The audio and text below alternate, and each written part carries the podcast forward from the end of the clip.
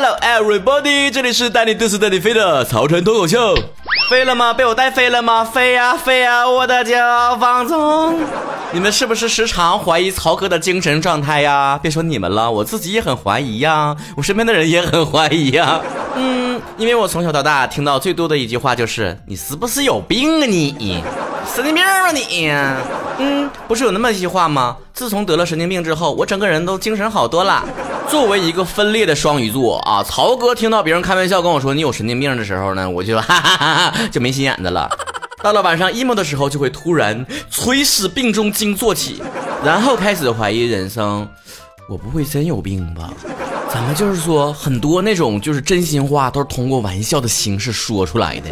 于是我就去医院看病去了。我这人呢没别的，就是听劝。那么多人都曾经在人生当中跟我说过那么同样的一句话，那就是。有病就去看，别搁这发神经。好嘞，安排挂号。我挂号，我哎呀，我的医保上次修牙全用光了，我挂个号都得自费，我好惨呐！二百看病那天，我手是立正的，我生怕一个不小心就被医生留下住院了。走到精神病院门口，嗯，不能这么讲哈，现在应该说精神卫生。呃，什么中心啊？原谅我第一次来看精神科啊，流程还不是很熟悉。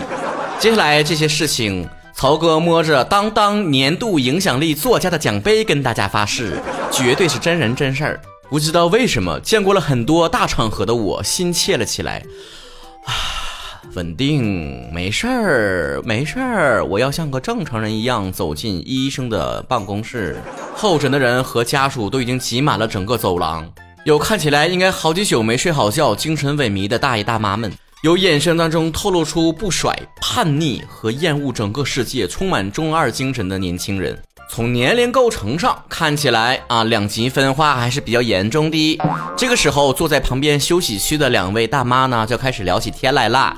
就说呀，哎呀，现在这人呐，精神压力太大了。你看一看呢，就是来看病的，要不然呢，就是被家长逼着过来的这个叛逆期的小孩儿，要不然就是已经退休的。真正精神压力特别大这些中年人呢，反而不来了，那可不得不坚强啊，治不起呀。另一位阿姨说：“嗯，那呗，那上有老下有小的，精神支柱能倒吗？没结婚的，那精神压力更大。”成天一个人住，阿姨半句话都说不上，那不自闭了？那性格越来越奇怪。我跟你说，真的，结了婚了，就算合不来，成天吵个架，那也是个想啊。那你自己，你估计估计，你能估计啥好来？说到这里，周围忽然安静了下来，两位大妈不约而同的抬头望向了我，说啥呀？你直接报我身份证得了呗。二幺零幺，我特想问你俩干哈来了？跑这说相声来了？没事别搁这围观好吗？看看手机，已经两点钟了啊！我约的就是两点钟的号。这个时候，我勇敢的推开了医生的门。大夫，我约两，你先出去，没完事呢，咱这儿啊。好嘞，嗯，唐突了。这个时候，我要承载来往路人的目光。搁劲儿搁那撒么呀？容我过度解读一下，那眼神中透露出的就是，妈，好好小伙咋跑这儿来看病来了呢？我必须严肃的说，心理健康是个多么重要的事情啊！就像你着凉了啊，打喷嚏、感冒、发烧了，你都知道去医院看一看。那怎么心理出现问题的时候就不能勇敢的去看一看呢？为什么用异样的眼光看待呢？外面的人不懂也就算了，充满了偏见。咱们都是自己人，对不对？在这儿待着的，不是自己生病了，不就是身边人生病了吗？谁歧视谁呀？再说咱这不还没确诊呢吗？咱这不是属于疑似吗？不知道过了多久，大夫终于喊出我的名字。我怯生生地坐下了来，两手放在两腿上，两个字来形容：乖巧点 JPG。大夫低着头奋笔疾书着，戴着口罩，看不清表情，沉默许久，终于说出话：“你怎么了？”我我失去了语言表达能力。平时说脱口秀时候不是挺能白活的吗？都脱稿说的呀，怎么此刻一句话都说不出来了呢？我实在不想告诉他，是因为身边朋友都说我有病，所以过来检查一下。不是了，严肃点，我是其实心情一直很低落呀，压力又很大，又很焦虑，然后又睡不着觉，天天。你知道从天黑等到天亮的感觉吗？外面的人已经川流不息了，都开始上班了，我却还没睡着。可能是因为我不用上班，我不用上班是因为我还没找到工作。别的人做自由职业是财富自由的自由。我是穷的自由，千言万语汇成一句话。大夫，我最近心情不太好，那怎么个不好法呢？就是说，每一年总有那么几个月，觉得自己一无是处。前两天跟朋友去唱 KTV，他们居然觉得我唱的不好听。我写的小说呀，随着人气的增长，突然来了很多差评，说写的什么玩意儿。我小学六年级之后就不这么写作文了，找工作也没人要。难道是因为他们感觉我年老色衰，我又不靠脸吃饭？虽然我可以，我掏心掏肺的把最近不开心的事情全都说出来，最后大夫总结起来就是那么几个字：天空飘来五个字儿，那都不算事儿。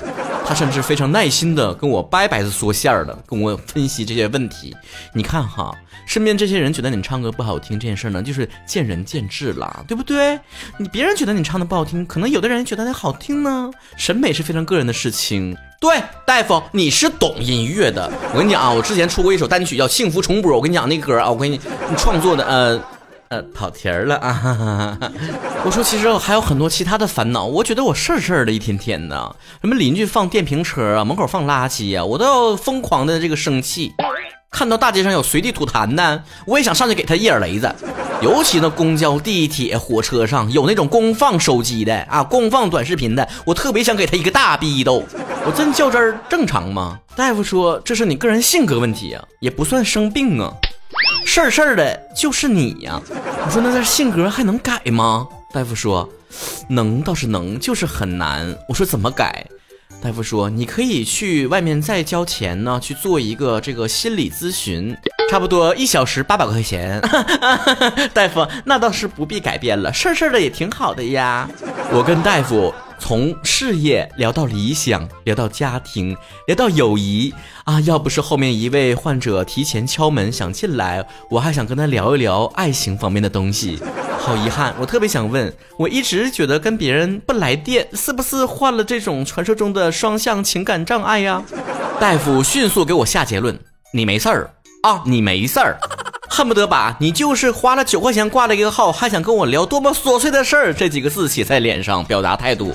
后来见我不死心，大夫又说：“那你实在是觉得说，就是咱们，嗯，你不放心，你就呃出去再交两百多块钱做个测试吧，看看有没有什么心理疾病。”当下想必大夫和我自己心里都门儿清。以我从前看病的经验来看，要不花点钱，那能得劲儿吗？那就是少的。那这这这这不这不白来了吗？不花钱，交完钱我又去排队啊去做测试，门口又是排了一堆等待做测试的啊一些年轻人，还有一些老年人。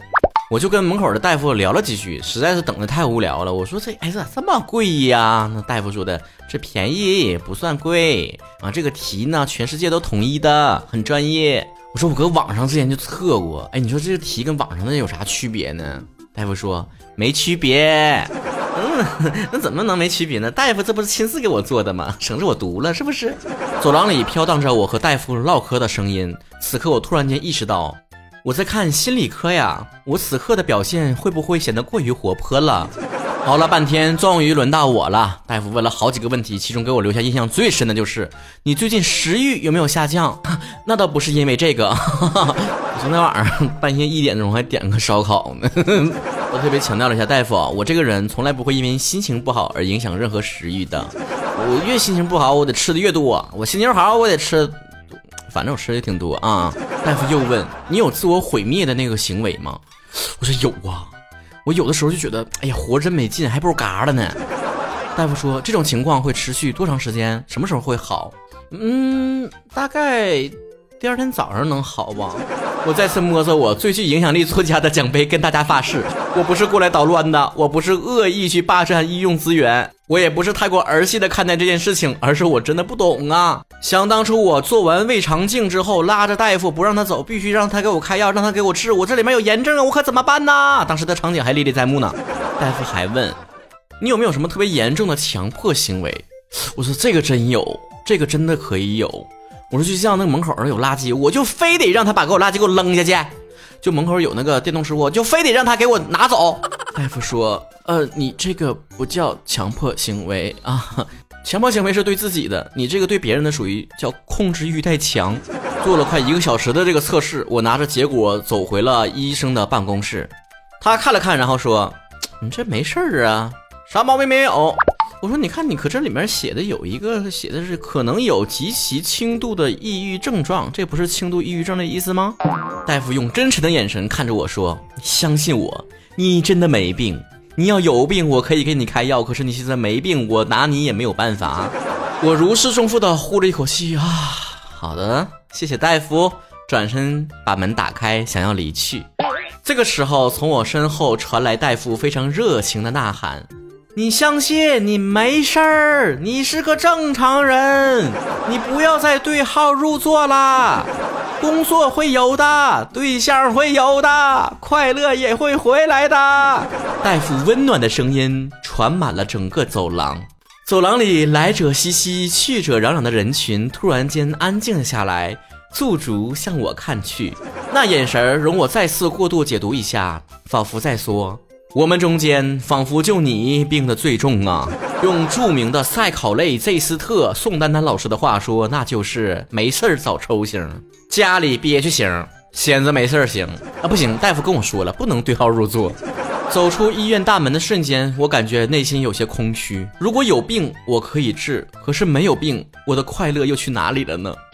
我要快乐，要我要睡得安稳，医者难自医呀！我能给别人带来快乐，谁能给我带来快乐呢？好像没有人想象到我是如此脆弱的一个小男孩，三十五岁长了白头发的小男孩。我好累，我好辛苦，我辛苦就辛苦在长久以来都要扮演快乐的角色。谁都可以拿我开玩笑，因为我是最可以开玩笑的人，可以把我的自尊心放在地上踩来踩去，不过就是烘托气氛的一种工具罢了。明明那么的玻璃心，那么容易 emo，却要假装坚强，假装自己很强势，活在那种仿佛渣男明星每一天都在担忧自己会塌房、人设崩塌的那种恐惧当中。虽然三十好几依然一无所有，但依然要给别人一种非常优秀、非常有才华的假象。没关系，又活了一天。我真棒，起码状态不好的时候会主动去约见大夫，起码证明求生欲望很强烈。于是我连夜含泪订了去往贵州的飞机票，放松放松心情嘛，没毛病啊，这不算借口。锅肉、酸汤牛肉、破酥包，我来了。这一趟问诊的经历还是非常有意义的，起码给大家伙打个样，随时关注自己的心理健康。真觉得有什么去看个病，咱也不觉得丢人。莫名其妙的羞耻感，该丢就丢一丢。另外一个最大的意义就是，再当别人跟我说你是不是有病啊，我就可以亮起我的报告，没病，大夫鉴定过了。只可惜这句话前两天让我发现也有破解之法，来自飘姐，她说，你要不换家医院再看看，不会是误诊了吧？